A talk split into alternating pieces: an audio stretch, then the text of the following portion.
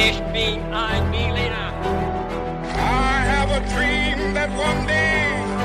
Wollen wir den totalen Krieg? Niemand hat die Absicht, eine Mauer zu errichten.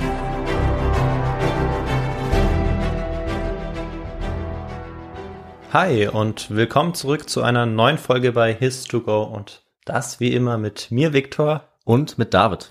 Und bevor wir gleich mit der Folge anfangen, erzähle ich noch ganz kurz, wie wir dabei immer vorgehen. David hat uns heute eine Geschichte mitgebracht, die er gut vorbereitet hat und die mir gleich erzählen wird und ich weiß nicht, worum es in dieser Geschichte gehen wird. Und dabei wird natürlich auch mein Wissen auf die Probe gestellt und natürlich auch euer Wissen, also von all denjenigen, die uns zuhören. Und bevor wir jetzt mit der Folge einsteigen, haben wir immer noch eine Frage, die wir uns gegenseitig stellen und die lautet, David, was trinkst du heute zum Podcast? Ich trinke für die heutige Folge einen Grapefruit-Radler. Erfrischend und äh, angemessen für die späte Stunde. Es ist nämlich äh, ziemlich spät für diese Aufnahme. Ja, David, so ist es. Und deshalb trinke ich auch ein Pina Colada mit frischen Erdbeeren. Und das ist eine Getränkeempfehlung von Justin. Vielen Dank dafür. Und jetzt würde ich sagen, steigen wir in die Geschichte ein. So ist es. Wir machen uns jetzt äh, für uns zu später Stunde auf auf eine ziemlich lange Reise, auf die ich uns alle jetzt entführen werde. Kann man also gut abends vielleicht vor dem Lagerfeuer hören oder vor dem Kamin. Und wir fangen jetzt an mit ein paar Fragen, um in die Story einzusteigen. Und die erste Frage lautet, eine verblüffende, aber mögliche Ursache für den Ausbruch der Meuterei auf der Bounty ist wohl A. Die Liebesbeziehung eines Offiziers zum Kapitän des Schiffes, B. Die psychischen Folgen einer Geschlechtskrankheit oder C. Der Verlust des Rumvorrates.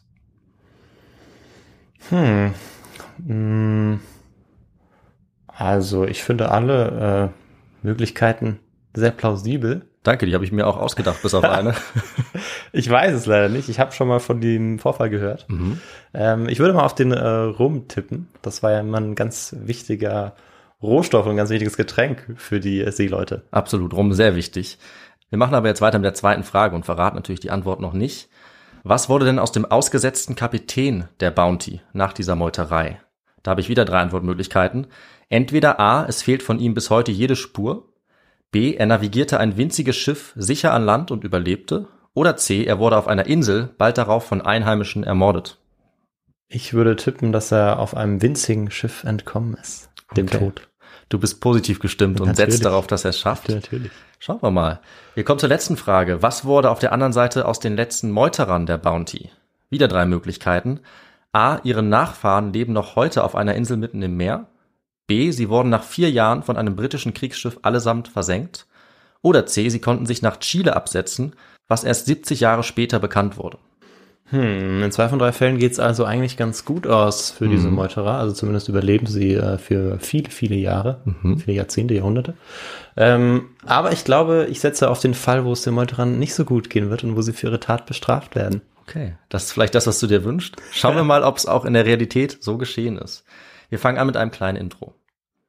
An seine liebe, liebe Betsy schrieb Kapitän William Bligh am 19. August 1789 einen Brief, nachdem sie über ein Jahr lang keine Nachricht von ihm erhalten hatte.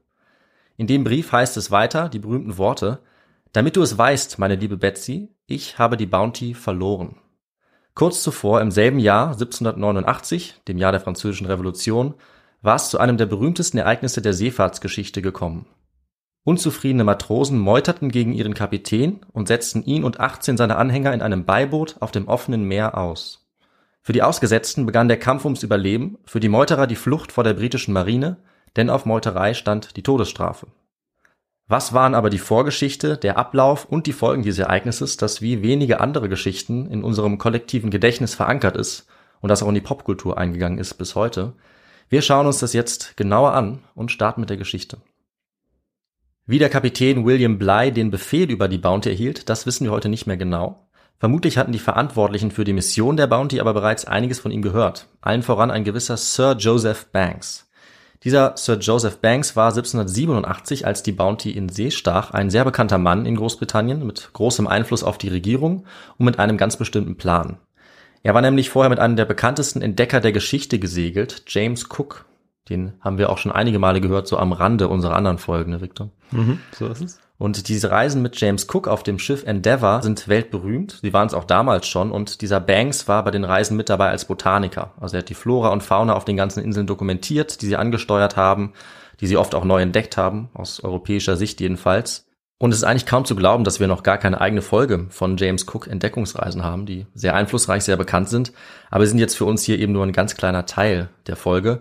Äh, aber es ist natürlich auch ein wichtiger Teil, der bei Histogo nie fehlen darf. Und Victor, du weißt natürlich, wovon ich rede. Ich weiß natürlich, wovon du redest und du meinst den historischen Kontext. Genau, die Entdeckungsfahrten von James Cook und anderen und die Seefahrt allgemein, auch die Situation auf den Weltmeeren ist natürlich sehr wichtig als Hintergrund für unsere Folge, auch für die Geschichte der Bounty. Äh, der Botaniker Banks ist nämlich mit James Cook auch auf einer Insel gelandet, die ganz zentral ist für diese Geschichte und die jetzt entdeckt wird und äh, die sehr ins Bewusstsein der Europäer rückt, gerade der Leute in Großbritannien und das ist Tahiti. Dort hat äh, Banks nicht nur viele Beschreibungen der Pflanzenwelt gesammelt und mitgebracht und viele konservierte Exemplare, äh, sondern das, was vor allem zu Hause in London dann besonders viel Aufmerksamkeit bekommen hat, das waren seine Erzählungen über die indigene Bevölkerung auf Tahiti. Die Einheimischen hat er als äh, sehr promiskuitiv, also sehr freizügig dargestellt. Leute hatten das auch vor ihm schon getan. Leute, die vorher da gewesen waren, hatten das schon so erzählt.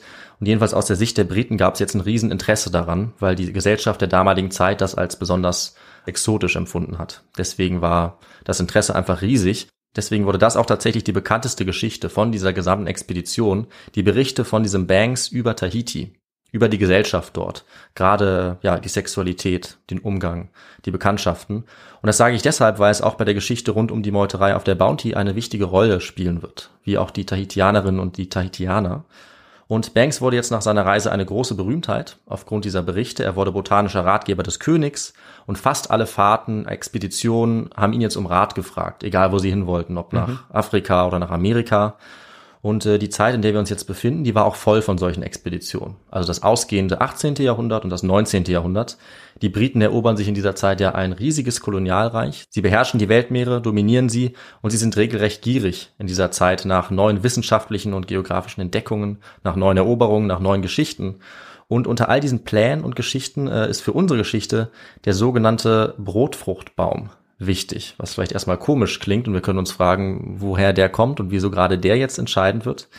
Der Brotfruchtbaum ist ein tropischer Baum mit großen Früchten, ungefähr von der Größe eines menschlichen Kopfes.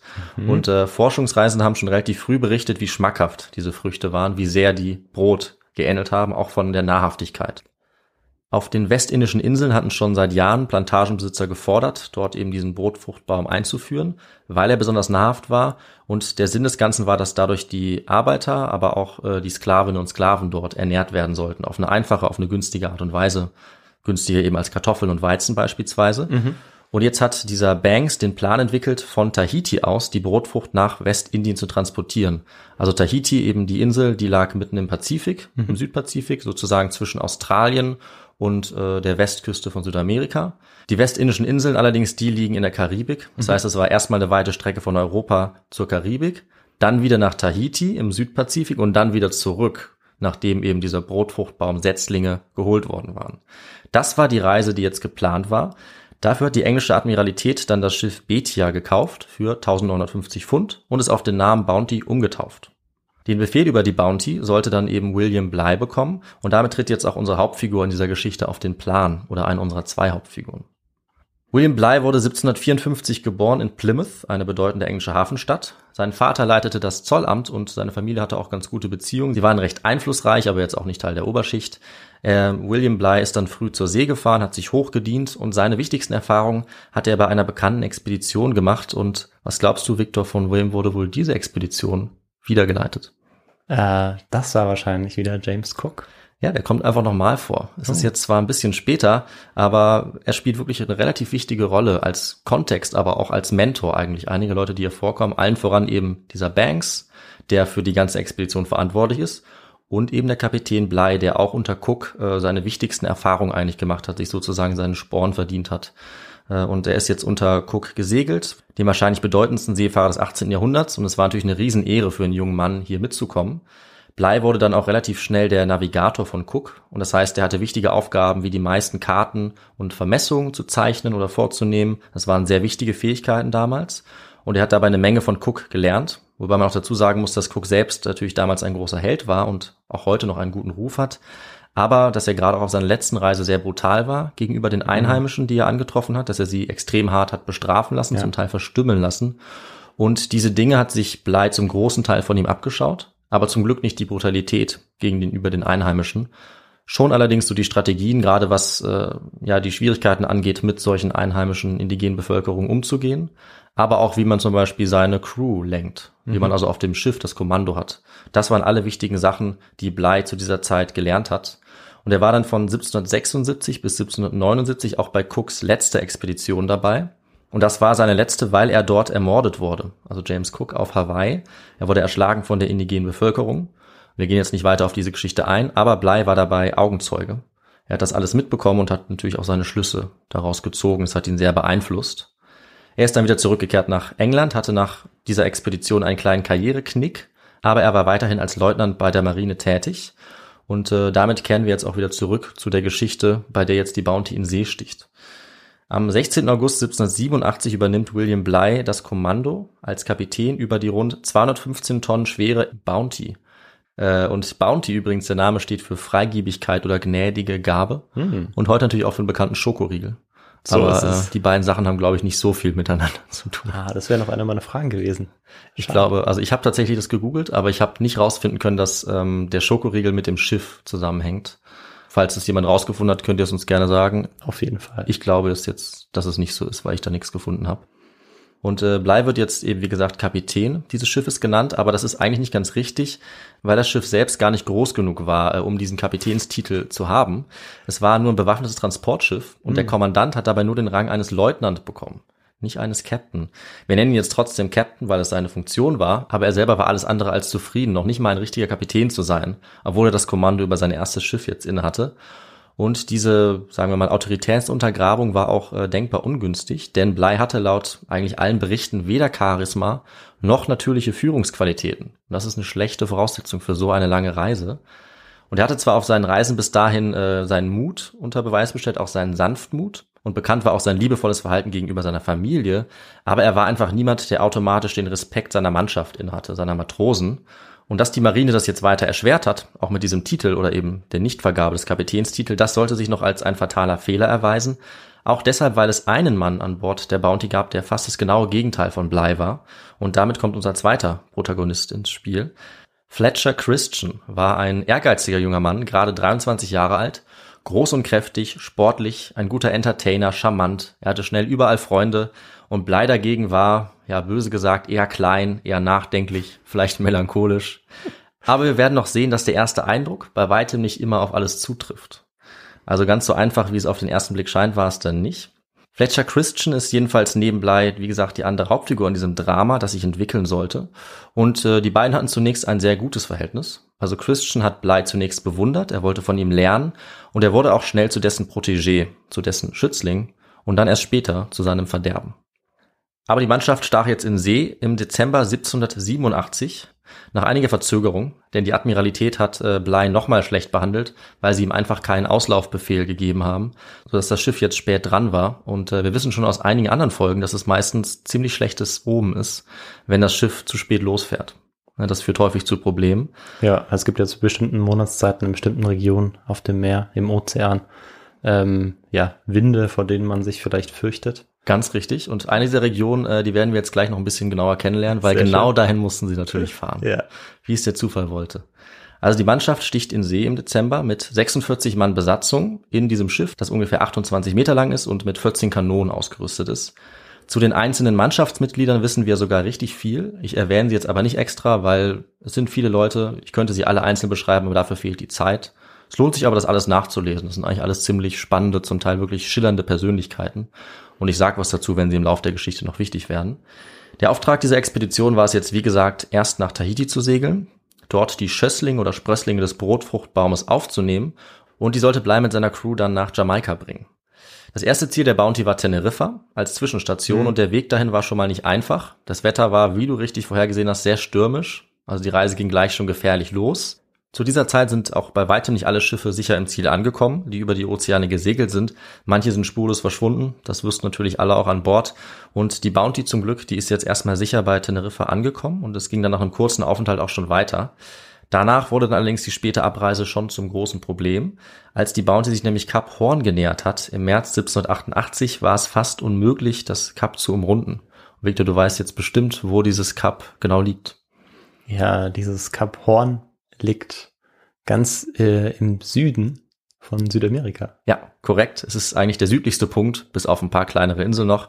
So südlich eben, dass es auch gefährlich nah an der Antarktis liegt. Ja. Das heißt, das Wetter ist extrem schlecht und das Kap Horn ist berüchtigt dafür, dass hier viele Schiffe eben untergehen oder sehr große Schwierigkeiten bekommen.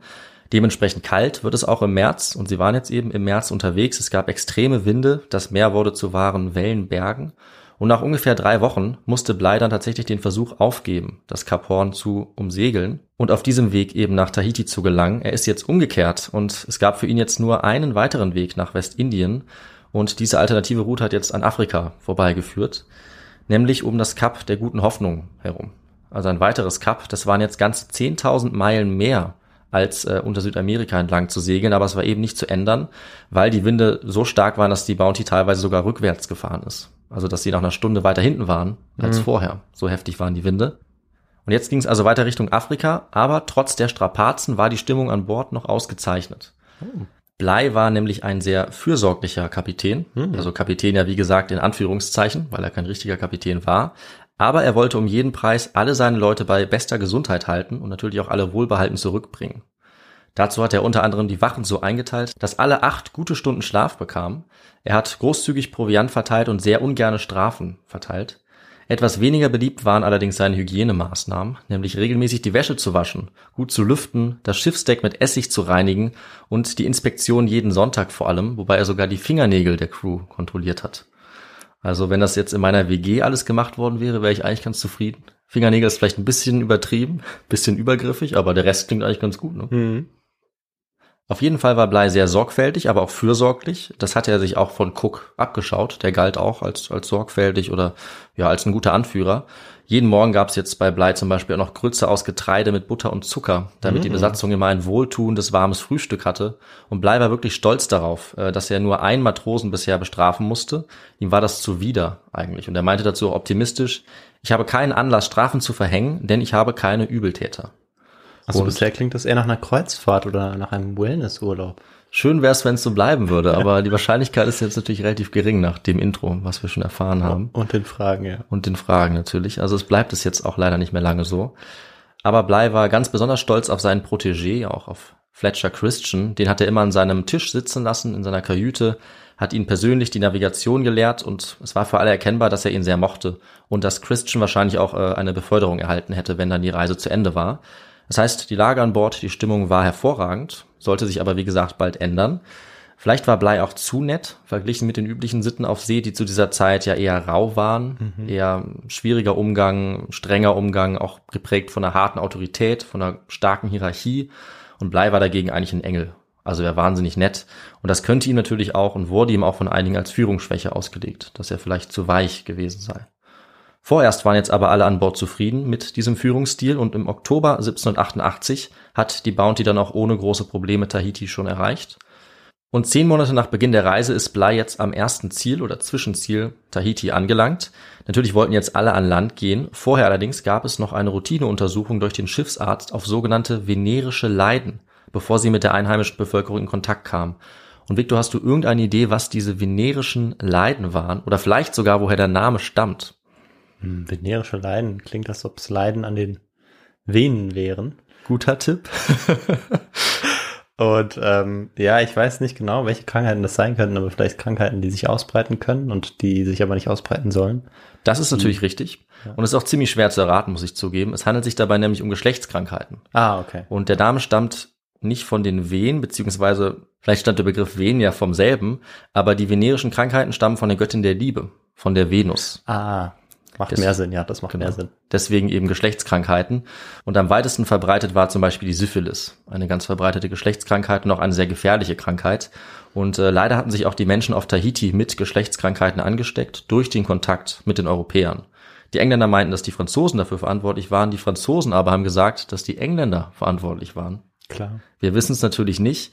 Und Leute wie der inkompetente Schiffsarzt der Bounty haben natürlich auch dazu beigetragen, dass solche Krankheiten sich verbreitet haben. Und wir können auf jeden Fall bezweifeln, dass alle Mitglieder der Bounty auch gesund waren, aber der Arzt hat ihnen eben bescheinigt, dass es so wäre. Und solche Krankheiten waren eben auch vorher schon bei den ersten europäischen Kontakten übertragen worden auf die Bevölkerung von Tahiti. Das war eine der vielen dunklen Seiten der Kontaktaufnahme. Während in Europa, wie gesagt, vor allem die Gastfreundschaft und ja die für die europäische Sicht ungewöhnliche Freizügigkeit auf Tahiti bekannt wurde. Mhm. Und von der wusste natürlich auch die Besatzung der Bounty und sie waren dementsprechend begeistert von der Aussicht, jetzt ganze fünf Monate dort verbringen zu können. So lange mussten sie nämlich warten, bis der Monsun vorbei war, bis sie weiter segeln konnten. Und die Einwohnerinnen und Einwohner waren tatsächlich sehr gastfreundlich auf Tahiti, vor allem wohl, weil sie sich noch sehr gut an James Cook erinnern konnten, den sie sehr geschätzt hatten und Cook war auf Tahiti auch noch sehr umgänglich, sehr respektvoll gewesen und Bly wurde jetzt als Sohn von Cook vorgestellt, schlauerweise, von der Bounty Crew. Und die ganze Mannschaft wurde dann auf Tahiti sozusagen als VIPs behandelt. Manche wurden in die einheimischen Familien aufgenommen, sie bekamen alles, was sie wollten. Aber für die Disziplin der Mannschaft war das denkbar schlecht, kann man sich vorstellen. Äh, Bly hat ihnen sogar viele Freiheiten gestattet. Er war, wie gesagt, nach wie vor sehr nett. Also sie durften Einheimische mit an Bord bringen, sogar über Nacht. Äh, sie mussten nicht mal mehr alle ihre Arbeit erledigen, aber die Kontrolle über die Männer ist Blei trotzdem nach und nach immer mehr entglitten und er hat jetzt auch angefangen, Prügelstrafen anzuordnen, um das wieder durchzusetzen, obwohl er das eigentlich nicht wollte. Und es hat auch relativ wenig gebracht, weil er es wahrscheinlich auch nicht wirklich konsequent getan hat, weil er das einfach nicht wollte. Und während dieser fünf Monate gab es jetzt immer mehr Zwischenfälle und Ärgernisse, also für Blei, während seine Leute sich eingelebt haben, die haben Beziehungen begonnen mit mhm. Tahitianerinnen, manche haben sich auch tätowieren lassen auf tahitianische Art, davon gibt es sogar ganz interessante Zeichnungen. Drei Männer haben dann versucht zu desertieren, der Schiffsarzt ist kurz darauf gestorben, der hat sich zu Tode getrunken und das hat allerdings die medizinische Versorgung gar nicht unbedingt verschlechtert, weil er sowieso so ein Stümper war. Das war also gar nicht so schlimm. Äh, und Blei der Kapitän war eben immer hilfloser jetzt bei den Diebstählen, Pflichtverletzungen und auch sogar bei der offenen Befehlsverweigerung durch die Matrosen und Unteroffiziere. Er selbst schrieb dazu in seinem Tagebuch, es gab, Zitat, auf keinem Schiff je solche nachlässigen und nichtswürdigen Unteroffiziere wie auf diesem. Befehle, die sich über mehrere Stunden hintereinander erstrecken, werden von ihnen nicht befolgt und ihr allgemeines Betragen ist so arg, dass man kurz gesagt kein Vertrauen in sie setzen kann. Ja. ja, wenn er nur gewusst hätte, wie recht er mit dieser Einschätzung hatte, das sollte sich bald herausstellen. Seine Männer waren jetzt ungezügelt, sie haben kaum noch Befehle erfolgt, sie wollten Tahiti am liebsten nie wieder verlassen. Die Situation war also sehr schwierig und die Ausgangslage war für den ja dramatischen Höhepunkt dieser Geschichte jetzt gesetzt, für die Meuterei, zu der wir kommen. Am 5. April 1789, also jetzt ungefähr anderthalb Jahre nach Beginn der Reise und ungefähr fünf Monate nach der Ankunft auf Tahiti, hat die Bounty diese Insel dann wieder verlassen. An Bord hatten sie jetzt ungefähr 10.000 Jungpflanzen des Brotfruchtbaums. Das war ja der eigentliche Sinn der Reise und Blei hatte das natürlich nicht vergessen. Die eigentliche Mission und soweit jetzt mit der Aufnahme der Pflanzen war auch alles erreicht, was erreicht werden sollte zu diesem Punkt und es hätte erfolgreich so weitergehen können mit der Lieferung dieser Pflanzen nach Jamaika. Blei selbst war wahrscheinlich auch ziemlich erleichtert, dass die Reise jetzt weitergehen konnte, aber unter der Mannschaft hat es zu diesem Zeitpunkt schon gegärt. Die Unzufriedenheit war klar erkennbar, sie ist immer weiter hochgekocht. Das Leben auf der See war jetzt, können wir uns vorstellen, eine Zumutung aus der Sicht der Crew. Die waren eben gewöhnt an das Luxusleben auf Tahiti. Sie waren ohnehin jetzt schon demoralisiert und aufmüpfig. Und jeder Zwischenfall hat dieses Pulverfass eigentlich näher an die Explosion herangebracht. Und entscheidend war dann vermutlich ein Zwischenstopp auf einer Insel auf diesem Weg, was dort genau passiert ist, das ist relativ widersprüchlich, die Berichte. Aber diese Episode sieht ganz so aus, als wäre Blei hier zum ersten Mal wirklich wütend geworden. Und das hatte einen nachhaltigen Einfluss auf seine Leute. Also er hat einige indigene Anführer, Häuptlinge schlecht behandelt und er hat vor allem Fletcher Christian angeschrien und beschimpft, weil der seine Aufgaben nicht richtig erfüllt hatte. Er sollte Wasser holen, es kam dabei zu Streitigkeiten mit den Einheimischen, äh, zu Diebstählen und die Details sind wie gesagt nicht ganz klar, deswegen lasse ich die jetzt hier auch weg. Aber Blei war sehr erzürnt, vor allem auf Christian, und das auch nicht in einem Maß, was irgendwie ungewöhnlich war für die Hierarchie, die es ja an Bord gab, wo natürlich Strafen, Ermahnungen oder auch mal Brüllen relativ normal waren. Und Blei hat ihn jetzt auch nicht auspeitschen lassen oder sonst irgendwie bestraft. Aber die Stimmung war vor allem bei Christian denkbar schlecht. Der wurde immer wütender. Er hat darüber nachgedacht, mit einem Floß jetzt abzuhauen, zu desertieren. Und einige Vertraute haben dann auf ihn eingeredet und ihm vorgeschlagen, stattdessen eine Meuterei anzuzetteln. Und die Lage ist dann relativ schnell eskaliert. Am 5. April 1789 waren sie aufgebrochen von Tahiti. Am 28. April kam es dann zu einem eigentlich sehr kleinen, aber entscheidenden Vorfall. Es gab einen Haufen Kokosnüsse an Bord zur Verpflegung, den die Leute gekauft hatten, auch auf diesen Inseln. Und der war jetzt über Nacht merkwürdigerweise geschrumpft. Irgendjemand hatte sich bedient an diesen Kokosnüssen und Blei war eben so pingelig und so streng, dass er das unbedingt aufklären wollte. Also er hat den oder die Schuldigen gesucht konnte es allerdings nicht herausfinden, er hat sie alle einzeln befragt. Und es war wohl wieder Fletcher Christian, der von ihm auch äh, relativ stark beschuldigt wurde, weil er ihn wahrscheinlich ohnehin jetzt auch für nichtsnutz gehalten hat nach der letzten Geschichte. Und ja, über diese entscheidende Auseinandersetzung, die eigentlich keine große Sache war, darüber gibt es im Nachhinein sehr viele verschiedene Berichte, weil sie dann so wichtig wurde. Wir wissen bis heute nicht genau, wer dabei was gesagt hat oder wie gehandelt hat. Und in Bleis Logbuch, einer der wichtigsten Quellen, wird dieser Vorfall gar nicht erwähnt. Hm. Einfach deshalb, weil es für ihn völlig unwichtig war. Also völlig zu vernachlässigen, es war nur eine kleine Streitigkeit. Ähm, er war auch nicht weiter nachtragend. Aber den Zeugen ist im Nachhinein klar geworden, dass dieser Moment, dieser Streit ähm, das Entscheidende war und dass ein Mitglied der Besatzung dabei dann eben völlig durchgedreht ist. Anders kann man es nicht sagen. Und das war Fletcher Christian. Der zettelt jetzt diese Meuterei an, obwohl er ja eigentlich bei Bly der beliebteste an Bord war. Im Nachhinein haben dann die Mannschaftsmitglieder berichtet, dass Fletcher Christian anscheinend Wahnvorstellungen hatte, dass er dachte, dass Bly ihn bestrafen wollte, auspeitschen und degradieren, obwohl es dafür keine konkreten Anzeichen gab. Hm. Zumindest von denen wir wissen. Wie gesagt, Bly mochte ihn eigentlich. Er war ja außergewöhnlich fürsorglich und human gegenüber der Besatzung.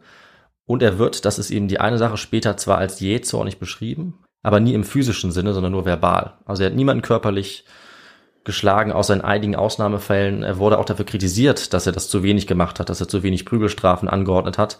Und tatsächlich hat der Christian nach diesem Kokosnusskonflikt auch eingeladen, sich wieder an seinen Tisch zu setzen, also eine Art Friedensangebot.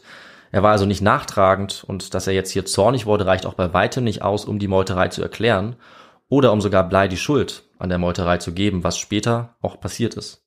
Und die Autorin Carolyn Alexander beurteilt das so, Zitat, also hat nicht Blei mit Christian gebrochen, sondern Christian hat mit Blei gebrochen.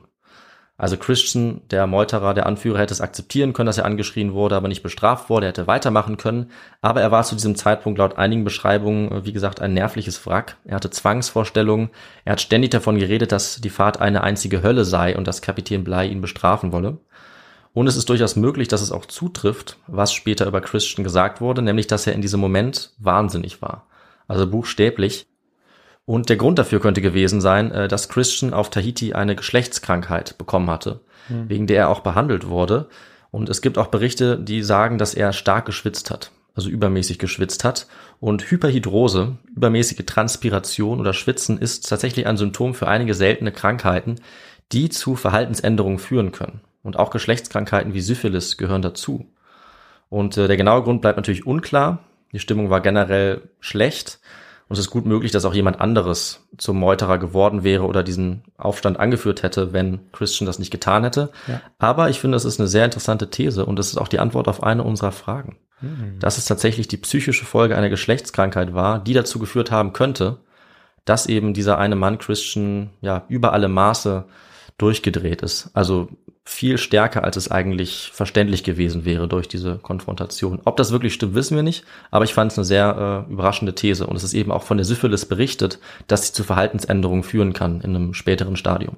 Ja, ja, und es ist auch spannend, weil also ich wusste das jetzt noch nicht ja. und habe mit dieser Frage auch was gelernt. Und da war die Frage auch noch falsch beantwortet. Nee, leider falsch beantwortet, aber ja. Da lernt man ja oft am besten, wenn man auch mal einen Fehler so macht. Fehler machen ist auch unsere Spezialität beim Beantworten der Fragen, würde ich sagen.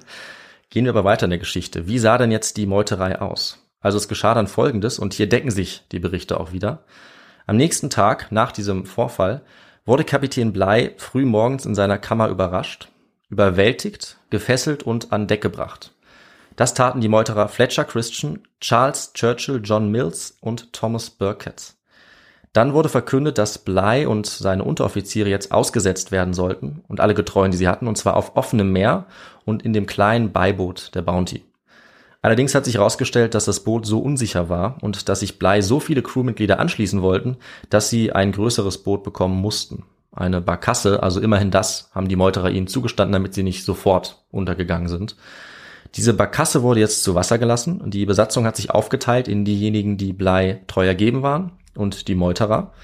Und am Ende kamen jetzt 19 Personen in das Boot, also Blei und 18 andere. Das Boot war gerade mal 7,5 Meter lang, zwei Meter breit und es lag gefährlich tief im Wasser. Viel zu tief eigentlich. Und Victor, da kommen bei uns, glaube ich, sehr ungute Erinnerungen auf. Zum Beispiel an die Folge zum Floß der Medusa, wo die Ausgangslage äh, auch sehr schlecht war nach ja. dem Untergang eines Schiffes. Definitiv, wenn da nicht genug Platz ist und vor allem, wenn man nicht genug Proviant hat, kann das noch schreckliche Folgen haben. Aber auch erstaunlich, dass sich die Besatzung ja fast in zwei teilt wobei das eine Schiff ja 28 Meter lang ist. Ja. Und das heißt, auch auf diesem riesigen Schiff ist die Besatzung jetzt auch relativ dünn. besetzt. Genau, es bleiben auf der einen Seite nicht viele da. Auf der anderen Seite entscheiden sich relativ viele für den Weg in den sicheren Tod eigentlich. Also sie mussten davon ausgehen, dass sie das nicht lange überleben würden. Und ich wollte gerade die Frage stellen, aber dann sage ich es jetzt einfach selber. Sie hatten äh, nur für fünf Tage Proviant dabei. Ah. Und der Grund, warum es nicht länger reichen sollte, war, dass niemand davon ausgegangen ist, dass sie überhaupt länger überleben würden als fünf Tage auf diesem Okay. Boot. Ja, dann sind sie ja wirklich, dann sind wirklich so viele Leute in den fast sicheren Tod gegangen. Genau, und äh, einige davon hätten eben die Wahl gehabt, zurückzubleiben, aber waren Blei anscheinend so treu ergeben, dass sie lieber dieses riesige Wagnis auf sich nehmen wollten, mit fünf Tagen Proviant und äh, in einem sehr, sehr kleinen Boot auf dem offenen Meer irgendwie an Land zu kommen, irgendwie zu überleben. Sie sind aber eben, wie gesagt, davon ausgegangen, dass sie es wahrscheinlich nicht schaffen werden. Einige wurden natürlich dazu gezwungen, auch mitzukommen, einfach weil die Meuterer sie nicht mochten. Andere wurden wiederum dazu gezwungen, auf dem Schiff zu bleiben von Christian, weil sie benötigt wurden. Äh, beispielsweise die Zimmermannsmate und der Büchsenmeister, weil die handwerklich so geschickt waren, dass ähm, die Meuterer nicht auf sie verzichten wollten. Andere wiederum haben sie mit vorgehaltener Waffe gezwungen, jetzt ins Boot zu steigen, damit sie weg wären und keine, ja, keine Schwierigkeiten mehr machen würden. Einige haben sich dabei auch durchaus heldenhaft verhalten oder zumindest sehr treu. Zum Beispiel der Schreiber John Samuel, der hat sogar mit vollem Einsatz das Logbuch, das Patent, Unterlagen und auch die Kleidung von Blei vom Schiff mitgenommen. Das heißt, die Aufzeichnungen Bleis sind äh, mit auf das Boot gekommen. Und wer jetzt natürlich aufgepasst hat, äh, kann sich denken, dass das ein relativ gutes Zeichen ist, weil ich habe ja aus diesem Logbuch schon zitiert. Das heißt, irgendwie müssen wir das heute noch haben. Ja, und dazu werden wir jetzt gleich kommen. Es wurden jetzt die Taue gekappt und die beiden Gruppen sind getrennte Wege gegangen. Und das letzte, was Bly von der Bounty jemals gesehen hat, war, wie die wertvollen Brotfruchtpflanzen ins Wasser geworfen wurden. Also ein unmissverständliches Zeichen, dass der gesamte Zweck der Reise, das Ziel, völlig gescheitert war. Die tausend Pflanzen waren jetzt verloren und für die Meuterer und auch für die Ausgesetzten begann jetzt der Kampf ums Überleben.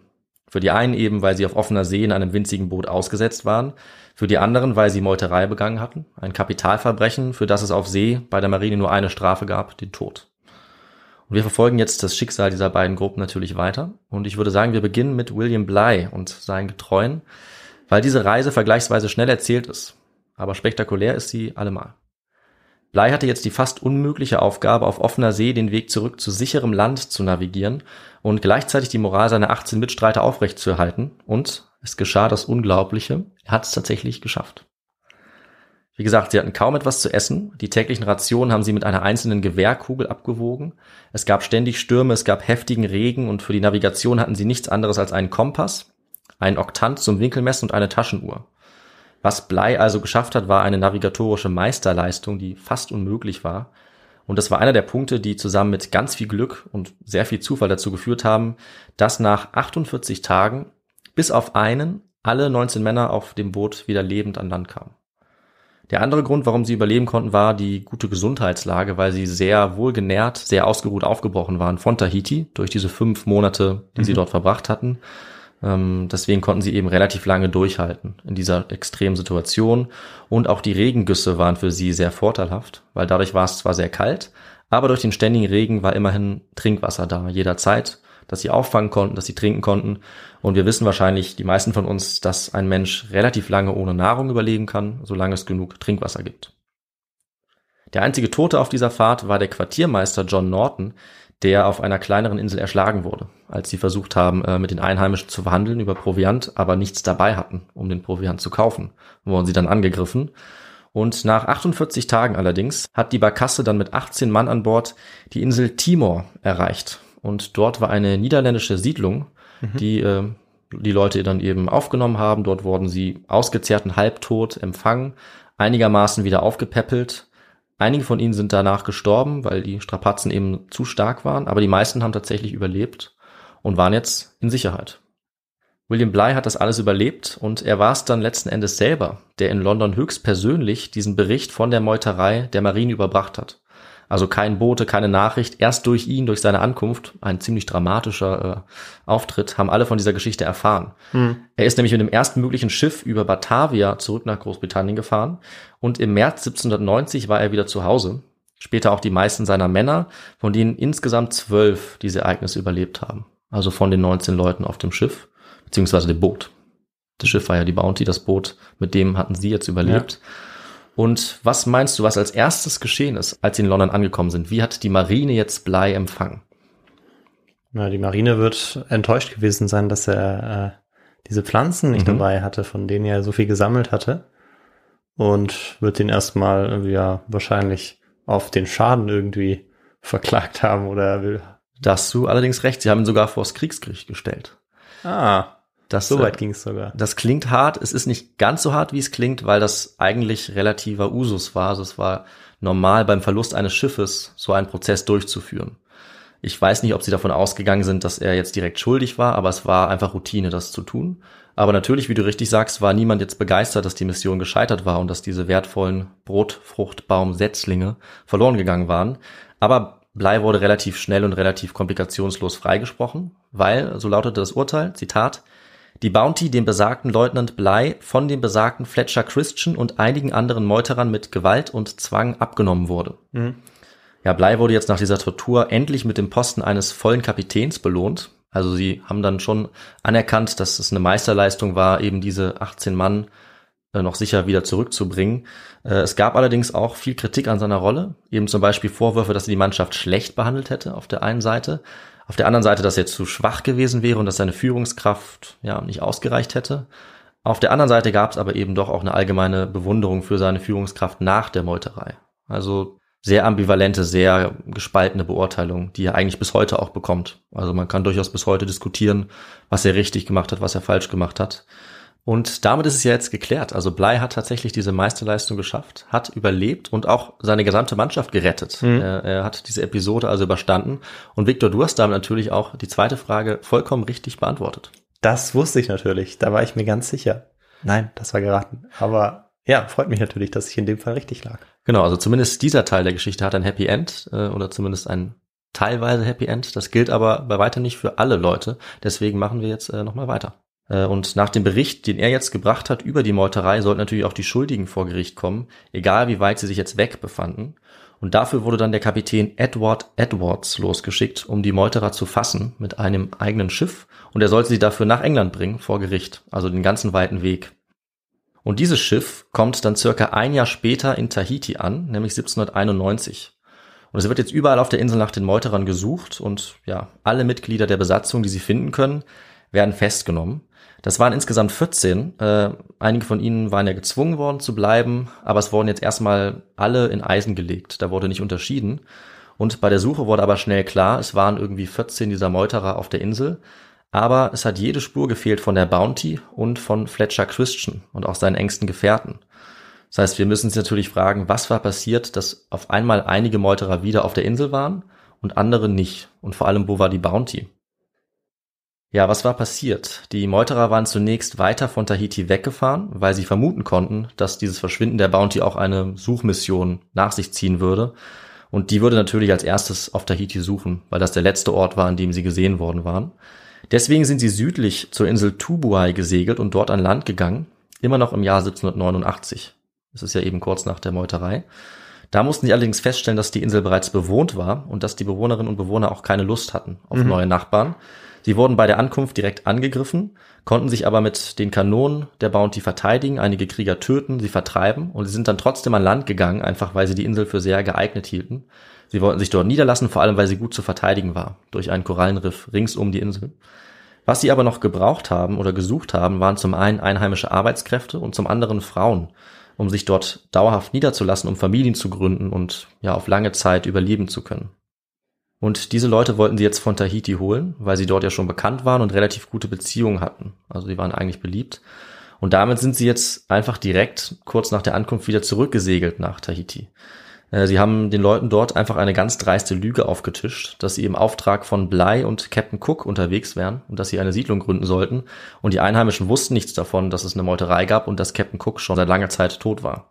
Deswegen wurden sie jetzt aber sehr freundlich empfangen. Sie haben viele Geschenke bekommen und sie haben auch knapp 30 Tahitianerinnen und Tahitianer davon überzeugen können, auf das Schiff mitzukommen. Allerdings wohl durch Täuschung in den meisten Fällen. Also man kann nicht wirklich sagen, dass die jetzt freiwillig mitgekommen sind, bis auf ein paar Ausnahmen. Und so sind sie wieder zurück nach Tubuai gesegelt. Also es geht schon wieder weiter. Sie haben jetzt versucht, dort zu leben. Allerdings kam es zu Auseinandersetzungen mit den Einheimischen, die wie gesagt feindlich gesinnt waren. Es kam sogar zu einer richtigen offenen Schlacht, bei der einige gestorben sind. Und dadurch wurden die Gefolgsleute von Christian jetzt so missmutig, dass er eine Abstimmung veranlasst hat. Und von den Leuten, die noch da waren, haben jetzt 16 dafür gestimmt, nach Tahiti zurückzukehren. Acht wollten bei Christian bleiben. Und er hat sich bereit erklärt, die Leute jetzt dort abzugeben auf Tahiti. Das heißt, sie sind jetzt noch ein letztes Mal aufgebrochen zurück nach Tahiti. Es war jetzt September 1789. Und dieses Mal war der Empfang deutlich kühler. Warum wohl, Viktor? Was hatte sich jetzt verändert? Ähm, vielleicht hat es sich da rumgesprochen, dass man, äh, ja, dass die nicht so wohl gesinnt waren, die Eindringlinge, und dass sie vielleicht Pläne hatten, die nicht so mit denen zusammenpassten, die die indigene Bevölkerung hatte. Ja, das ist sehr nah dran an der Wahrheit. Also es hatte sich rumgesprochen, dass äh, sie gelogen hatten. Mhm. Äh, ein britisches Schiff war auf der Insel gelandet und es hatte erstens von der Meuterei berichtet und zweitens, als die äh, Einheimischen begeistert erzählt haben von James Cook, kam natürlich die Nachricht, James Cook ist seit vielen Jahren tot. Ah, da war zwischendurch noch ein Schiff. Genau, weil äh, zu dieser Zeit einige Schiffe unterwegs waren natürlich auf den Meeren. Es war eine relativ ereignisreiche politische Zeit, also voller Kriege, auf die ich jetzt nicht eingegangen bin in der Folge. Vielleicht sagen wir später noch mal was dazu. Mhm. Aber es sind relativ viele Schiffe gekreuzt in dieser Gegend je, je weiter wir in der Zeit voranschreiten, desto mehr werden das. Auf jeden Fall, diese Nachricht kam und die Einheimischen waren äh, sehr erzürnt natürlich, dass sie betrogen wurden und belogen wurden. Das wusste Christian natürlich nicht und als sie jetzt dort angekommen sind, ähm, ja, war die Lage sehr aufgeheizt. Das heißt, er wusste, dass sie schnell wieder verschwinden mussten. Christian ist deswegen eben nicht lange geblieben, er wollte keinen Kampf riskieren. Er hat jetzt alle an Land gelassen, die wollten.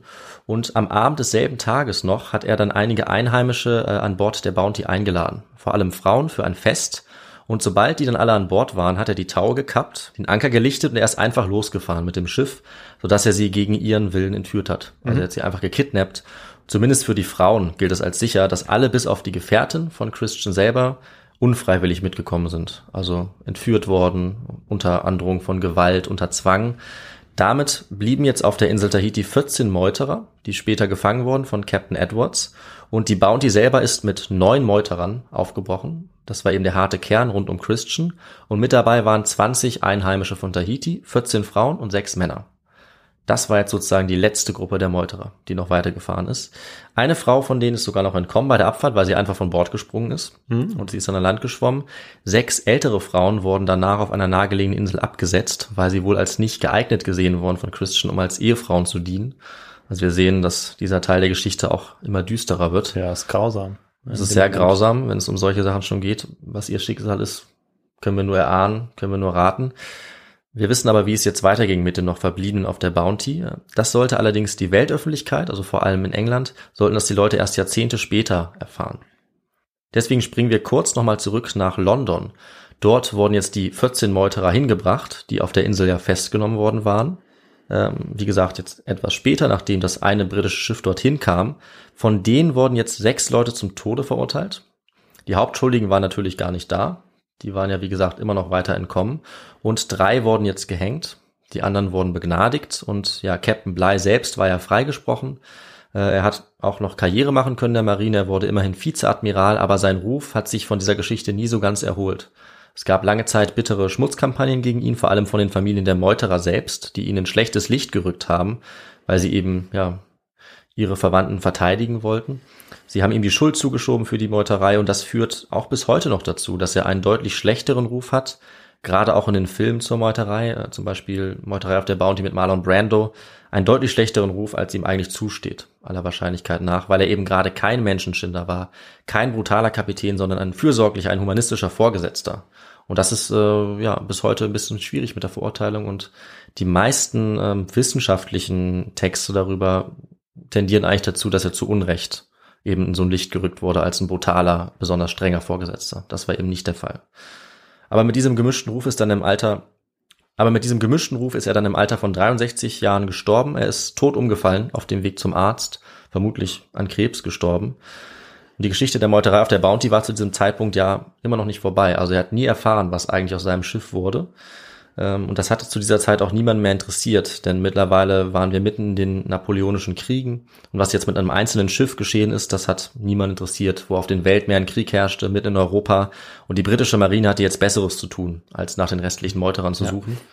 Deswegen war es dann völliger Zufall, als tatsächlich die wieder gefunden wurden. Und das ist erst im Jahr 1808 passiert und nochmal im Jahr 1814, als dann Schiffe auf der Insel Pitcairn Island angelegt haben. Diese Insel galt als unbewohnt und sie war dazu noch völlig falsch auf den Karten eingezeichnet, über 350 Kilometer zu weit westlich. Und deswegen war die Überraschung riesig bei diesen Schiffen, als sie auf einmal bei der Ankunft von Inselbewohnern begrüßt wurden, die sogar Englisch konnten. Hm. Ja, und dann hat sich herausgestellt, dass 1790, also circa 20 Jahre vor dieser Wiederentdeckung, die Bounty von Christian dorthin gesteuert war, zu den Pitcairn-Inseln, dass sie dort an Land gegangen waren und dort eine Siedlung gegründet hatten. Die Bounty wurde angezündet von den Meuterern, dass jetzt niemand mehr die Insel verlassen konnte, vor allem die tahitischen Frauen nicht, die gegen ihren Willen ihrer Freiheit beraubt wurden, die dort festgehalten wurden und auch gezwungen wurden, mit den Meuterern jetzt Familien zu gründen. Und als dann 1808 der amerikanische Robbenfänger Topaz die Insel quasi wiederentdeckt hat, war aber nur noch ein einziger Meuterer am Leben. Alle anderen waren laut den Angaben dieses einzelnen Mannes mhm. äh, an Krankheiten gestorben oder von den einheimischen Dienern ermordet worden. Diener, so hat er eben die Leute von Tahiti genannt und dass er sie als Diener bezeichnet hat, sagt eigentlich fast schon alles, was man dazu wissen muss. Wir können davon ausgehen, dass sich diese Diener in Anführungszeichen das nämlich nicht lange haben gefallen lassen, sich so behandeln zu lassen, wie Sklaven behandelt zu werden und deswegen haben sie vermutlich die Meuterer äh, nach und nach umgebracht. In Konflikten auch von den Meuterern untereinander, allen eigentlich untereinander und wir wissen nicht, wer wen wann umgebracht hat. Das können wir nicht mhm. rekonstruieren. Aber Christian selber, der Anführer, ist auf jeden Fall bald nach seiner Ankunft dort getötet worden oder vielleicht auch an einer Krankheit gestorben. Und der einzige Zeuge, der all das erzählt hat, das war eben dieser eine letzte Meuterer namens John Adams, der noch da war. John Adams war auch gar nicht sein richtiger Name, aber als John Adams ist er heute noch bekannt. Und die Tahitianer und Tahitianerinnen hat leider niemand wirklich gefragt. Die waren ja alle noch auf der Insel bis auf einige, die gestorben waren, auch bei diesen Konflikten. Die Frauen hatten äh, mittlerweile viele Kinder gezeugt mit den Meuterern, sicherlich oft nicht freiwillig.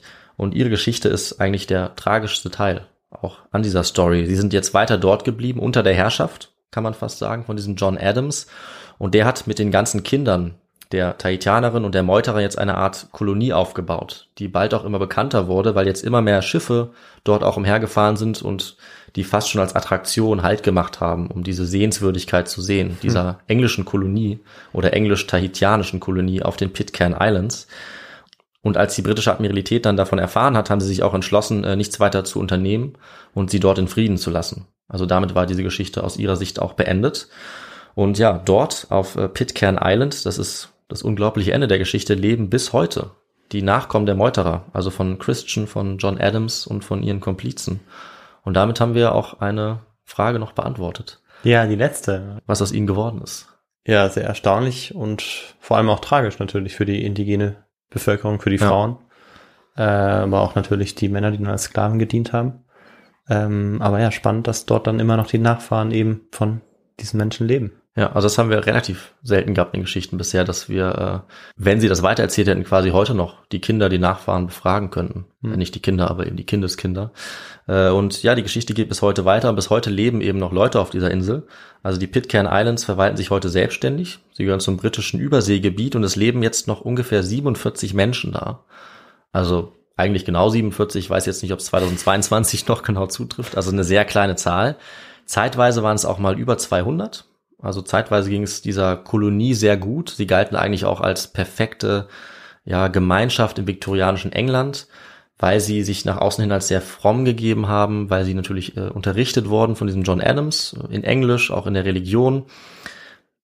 Faktisch war das Ganze ein bisschen anders, natürlich aufgrund dieser Verhältnisse, die sehr problematisch waren, logischerweise der Zwang, der dazu geführt hat, dass es entstanden ist.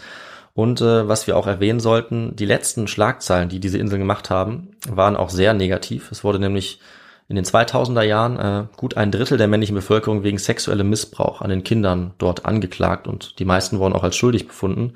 Sie haben sich damit gerechtfertigt, dass sie schon immer so gelebt hätten. Also können wir zufügen, seit sie die Tahitianerin dorthin verschleppt haben, 200 Jahre zuvor. Und leider sieht es so aus, als hätten sich die Verhältnisse in dieser Hinsicht bis heute auch nicht verbessert. Zumindest für einen Teil, also sicher nicht für alle. Nicht für Aber alle. Für einen großen Teil. Wenn du ein Drittel sagst, ist das natürlich ein großer Teil. Genau. Der äh, heute hoffentlich deutlich geringer ist. Und dafür, dass sie eben so bekannt sind, ist das auch ziemlich erschreckend. Ja. Das heißt, wir enden jetzt mit einem sehr düsteren Kapitel. Aber unpassend ist das nicht, denke ich, äh, denn dieser Kern der Story ist eben Verrat, Meuterei, Betrug. Und wer die ganze Geschichte kennt, weiß, dass die Meuterei auf der Bounty weit mehr ist als ein romantisches Abenteuer von Helden oder raubeinigen Matrosen. Es ist eine tragische Geschichte, die für fast niemanden ein glückliches Ende bietet, nicht mal wirklich für den Kapitän, der eigentlich als Held zurückgekehrt war. Spannend ist sie, denke ich, trotzdem oder gerade deshalb. Aber damit, äh, denke ich, wird es jetzt Zeit, auch diese Episode zu beenden. Und ich übergebe wieder an dich, Victor. Ja, David, vielen Dank für diese Geschichte, die mal wieder auf den Weltmeeren gespielt hat. Ja. Da macht es immer besonders viel Spaß, mir zumindest, Da ist zuzuhören. auch immer sehr viel passiert, was man erzählen kann. Da gibt es so viele Stories. Ja, so ist es.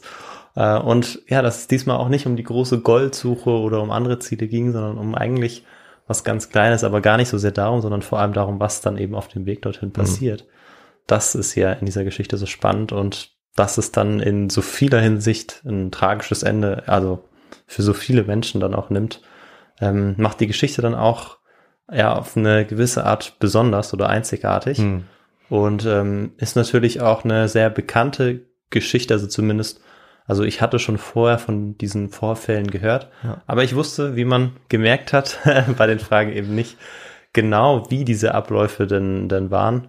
Äh, du hast ja die Fragen auch durchaus so gestellt, dass sie nicht ganz so einfach zu beantworten waren. Nee, das äh, wäre natürlich auch langweilig gewesen, wenn So ich es dir nicht ein bisschen schwer mache. Vielleicht, ja. Aber ähm, ja, so die Geschichte fand ich sehr spannend. Ich glaube, viele konnten ihr auch sehr gut folgen und für uns alle ist es natürlich sehr interessant, was du für Literatur dafür verwendet hast.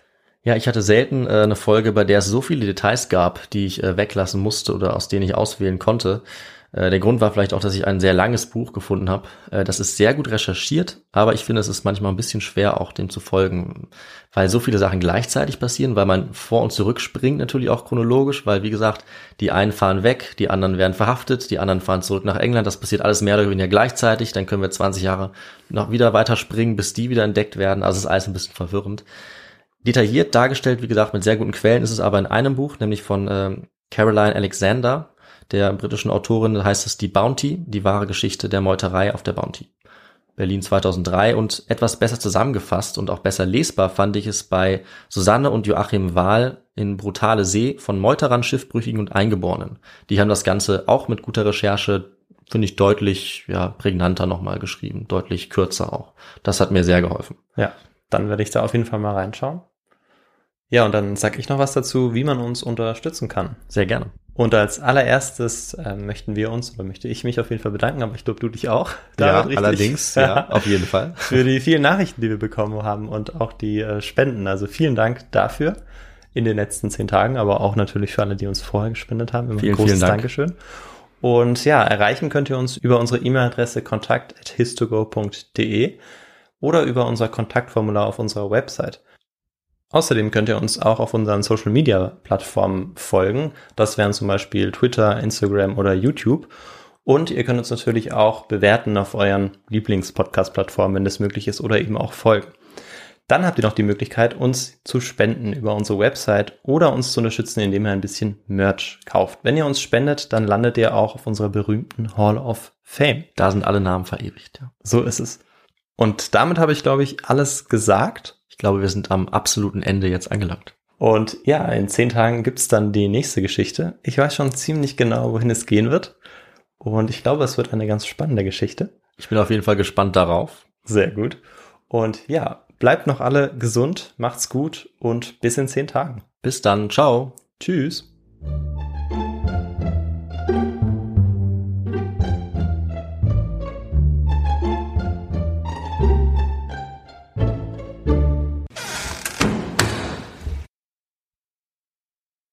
Aber dazu müssen wir natürlich noch kommen. Erstmal sticht jetzt die Bounty in See und zwar am 23.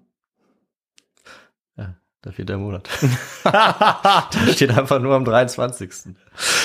Am 23. ja. Flexibility is great. That's why there's yoga. Flexibility for your insurance coverage is great too. That's why there's United Healthcare Insurance Plans. Underwritten by Golden Rule Insurance Company, United Healthcare Insurance Plans offer flexible, budget friendly coverage for medical, vision, dental, and more. One of these plans may be right for you if you're, say, between jobs, coming off your parents' plan, turning a side hustle into a full hustle, or even missed open enrollment. Want more flexibility? Find out more about United Healthcare Insurance Plans at uh1.com. Imagine the softest sheets you've ever felt. Now imagine them getting even softer over time. That's what you'll feel with Bowl and Branch's organic cotton sheets. In a recent customer survey, 96% replied that Bowl and Branch sheets get softer with every wash. Start getting your best night's sleep in these sheets that get softer and softer for years to come. Try their sheets with a 30-night guarantee. Plus, get 15% off your first order at bowlandbranch.com. Code BUTTERY. Exclusions apply. See site for details. Hey, it's Paige DeSorbo from Giggly Squad. High quality fashion without the price tag. Say hello to Quince.